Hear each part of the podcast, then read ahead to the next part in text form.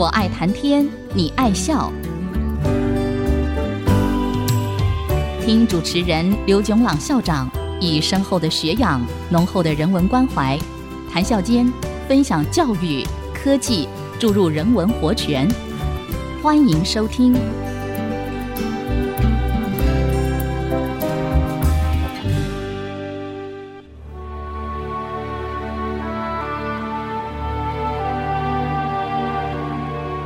听众朋友，大家好，欢迎收听《我爱谈天，你爱笑》。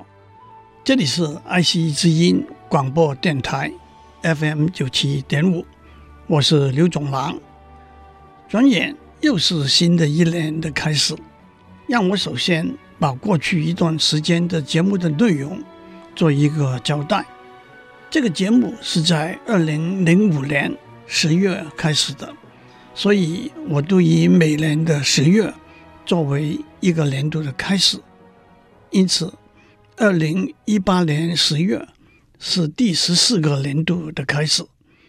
其实，在二零一八年一月开始，我就以智能、人工智能和计算科学和技术为主题，绕着这个主题讲了大半年。可是从二零一八年十月到十二月这一段时间，节目的内容却离开了这个主题。原因是我请了三个月假，要把将在二零一九年出版的一本书的书稿整理送到出版商那边去。一如过去，这本书的内容也是从这个节目的内容中抽取出来的，也一如过去。这本书的内容是很广泛，甚至可以说是杂乱的。不过整体来说，可以算是社会科学里头的题目。虽然倒是有比较多的数学成分。这本书将会是从这个节目内容抽出整理出来的第十三本书。闲话休题，言归正传。我们从计算科学和技术谈到人工智能，在人工智能里头，我们按照人类外在的智能行为分成好几类来谈。我已经谈过电脑模拟人类在逻辑和数学这个领域的智能行为的例子，包括迅速的运算、数学符号的运算，例如。积分和微分方程题目的解答，最优化演算方法和下棋。接下来，我们也讲过电脑模拟人类在语言文字这个领域的智能行为的例子。我们从文字编辑 （text editing） 讲到写文章和给文章评分，写诗词，对对联。一直讲到语言文字的翻译，不过语言文字的翻译这个题目没有讲完，让我继续讲下去。远在一九五六年，当大家把这个时间点看成人工智能这个研究领域的出生日期的时候，如何使用电脑做语言文字的翻译，就是一个很明显、很重要。也很有挑战性的研究题目，让我稍微完整的交代一下。开始的时候可以说是电脑辅助人类的翻译工作，那就是在电脑里头存放了双语或者多语对照的字典、词典，供人类的翻译者使用。接下来可以说人类辅助电脑的翻译工作。由人类去修改、润饰电脑翻译的结果。不过，我们的目的自然是由人类做了充分的基础工作，就交由电脑全自动的做翻译，统称为机器翻译 （machine translation）。过去几十年来，机器翻译的工作可以分为两个大方向，一个是基于规则的机器翻译 （rule-based machine translation），一个是基于经验数据的机器翻译 （empirical data-based machine translation）。基于规则的机器翻译的基本观念是，一个语言文字的字、词和句子的结构和含义，都可以按照这个语言文字的专家建立的规则来分析 （analysis）。接下来可以把原语言 （source language） 分析的结果转移 （transfer） 到目标语言 （target language），再按照目标语言的语言文字专家为目标语言建立的规则来合成 （generate） 目标语言的字、词和句子，那就是翻译的结果。粗略的说，从一九五零年代开始，二三十年来，基于规则的机器翻译可以说是机器翻译的主流研究方向。可是，翻译的结果在专家的评估中，并没有达到足以令人满意的结果。因此，美国政府在一九六四年委任一个七人专家委员会。叫做 ALPAC（Automatic Language Processing Advisory Committee），由当时在贝尔实验室的通讯学、计算科学专家 John Pierce 担任委员会的主席。这个委员会对机器翻译的科学和技术做了一个评估。他们在一九六六年提出的报告的重点是，从费用、速度和准确性的观点来看，全自动的机器翻译还是及不上人手翻译。因此，研究的重点应该放在用机器辅助人手翻译和语言学的基础研究。也因此引致美国政府对机器翻译研究经费大量的削减。其实，John Pierce 也曾经半开玩笑的说过，把研究经费放在人工智能的研究上，实在是不智的。Funding artificial intelligence is real stupidity。接下来，英国政府的科学研究评议会。Science Research Council，鉴于在一九七零年代，在人工智能的大毒底下，相关的数学、工程和生物等面向的研究经费的申请大量增加，就请了剑桥大学著名的应用数学教授 James Lighthill 做了一个评估，他的报告就叫做 Lighthill Report。Lighthill 的报告里头说，大多数从事人工智能的研究工作者认为，过去二十五年的成果是明显的令人失望的，a pronounced feeling of disappointment。而其中之最可以说是机器翻译这个领域。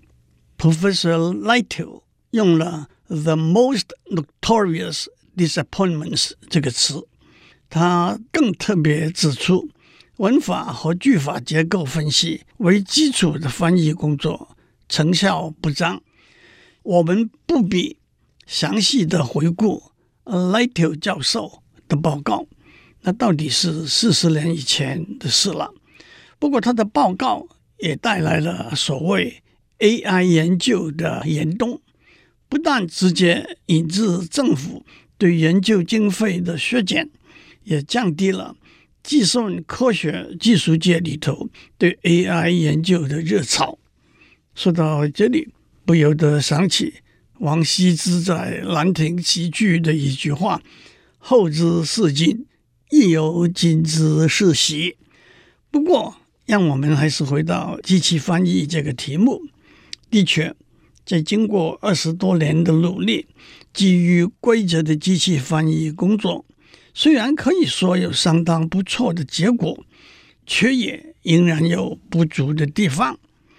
一个原因是自然语言非常灵活，变化很多，人工建立的规则无法做全面的规范，因此例外则引致失真和错误。同时，电脑计算的速度和储存资料的容量不断增长，有效地使用计算和储存的资源，也带来机器翻译不同的研究方向。怪不得在机器翻译这个领域里头，流传的一句话，是在一九八零年代末期，在 IBM 机器翻译研究小组的主持人 Frederick Jelinek 开玩笑地说：“每一次一个语言学专家离开我们的研究小组，小组的工作表现就有了进步。”我们先休息一下。待会儿再回来。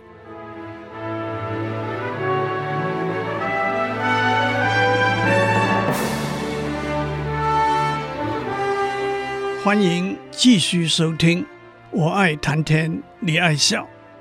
我们在上面讲到，基于规则的机器翻译，在经过二三十年的努力之下，结果还是差强人意。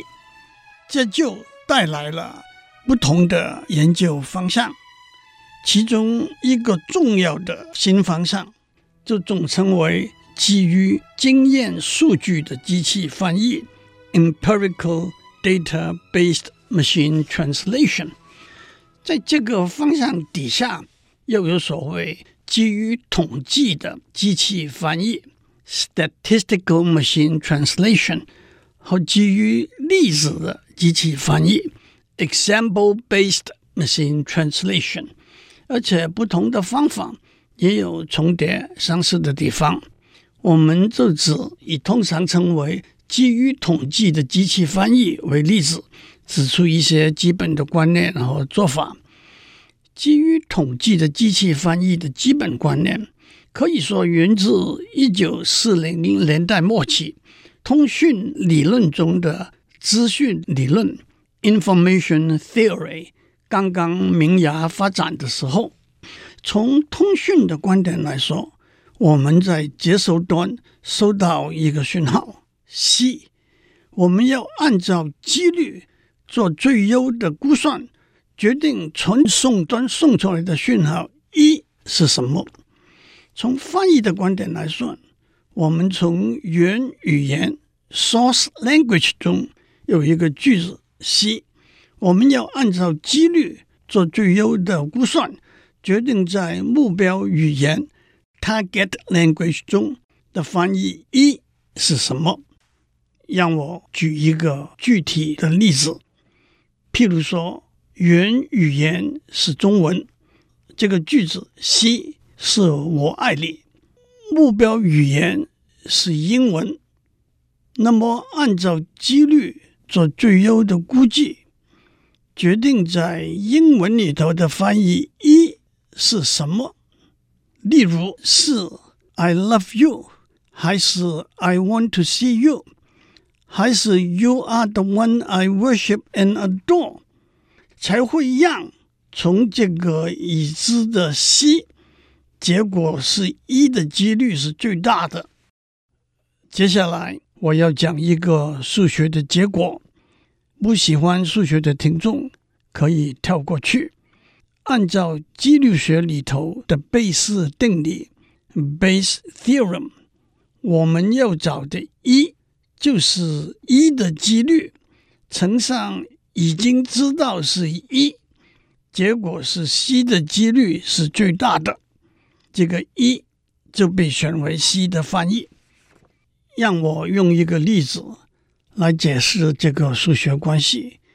譬如说，我们要把中文的句子 “C 我爱你”翻成英文的句子“一”，但是“一”有三个可能：一个是 “E one” 是 “I love you”，一个是 “E two” I want to see you，一个是 “E three” You are the one I worship and adore。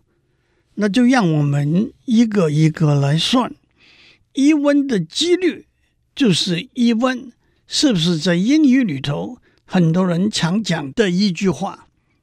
I love you 的确是家人、情人之间 常讲的话，所以疑问的几率的数值是相当大的。接下来已经知道是 C，结果是疑问的几率，就是是不是语言专家常常会把我爱你翻成 I love you。明显的答案是是的，所以已知道是 C，结果是疑问的几率的数值是相当大的。那么 E2，I want to see you 呢？E2 的几率就是 E2，是不是在英语里头很多人常讲的一句话？I want to see you，的确是朋友之间、老师和学生之间、老板和下属之间常讲的话，所以 E2 的几率的数值也是相当大的，甚至可能大过一温的几率的数值。接下来。已经知道是 C，结果是 E2 的几率呢？是不是语言学家常常会把我爱你翻成 I want to see you 呢？答案是不大可能。所以已经知道是 C，结果是 E2 的几率的数值是相当小的。那么 E3，You are the one I worship and adore。虽然是正确优雅的英语，但是不是常用的句语呢？至于已经知道 C，结果是 E3 的几率，就是语言学家会不会常常把我爱你翻成 You are the one I worship and adore 呢？因此，结果我们把这三个几率，那就是一温的几率。乘上专家把我爱你翻成一温的几率，和一 two 的几率乘上专家把我爱你翻成一 two 的几率，和一 three 的几率乘上专家把我爱你翻成一 three 的几率算出来，其中的最大值，譬如说是疑问的几率。乘上专家把我爱你翻成疑问的几率，那么我们就把 C 我爱你翻成一问 I love you。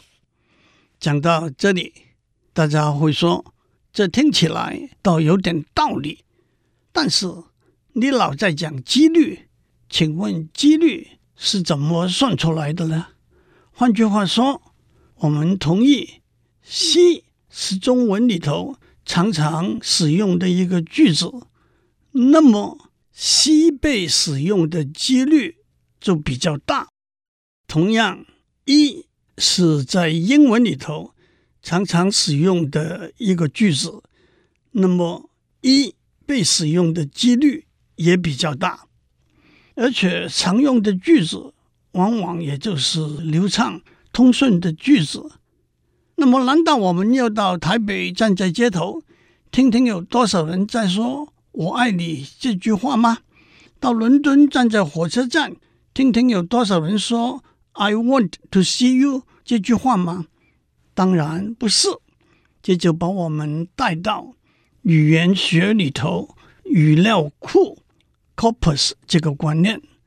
粗略的说，一个语言的语料库就是这个语言。在实际使用中真实出现过的语言材料，在观念上，这些材料包括字、词和句，也可以包括它们被使用的次数，甚至时间点，例如年份和出处，例如报纸、杂志、书本等。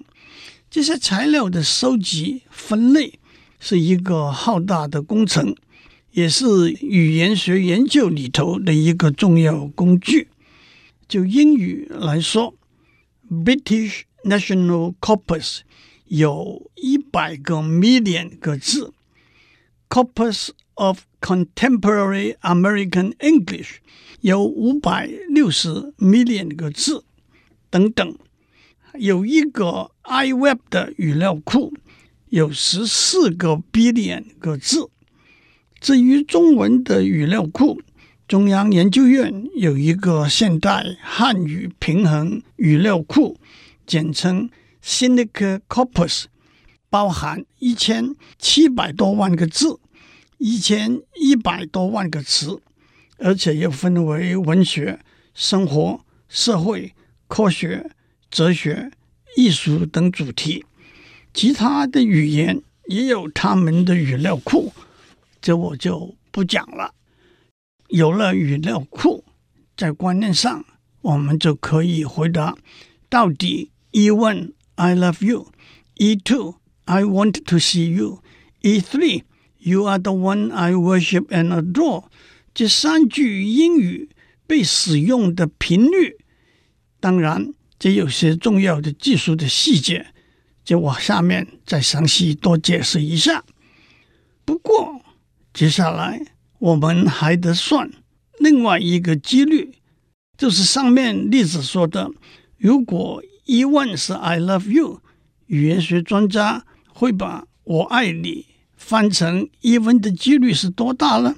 如果 E2 是 I wish to see you，语言学专家会把我爱你翻成这句话的几率是多大呢？如果 E3 是 You are the one I worship and adore。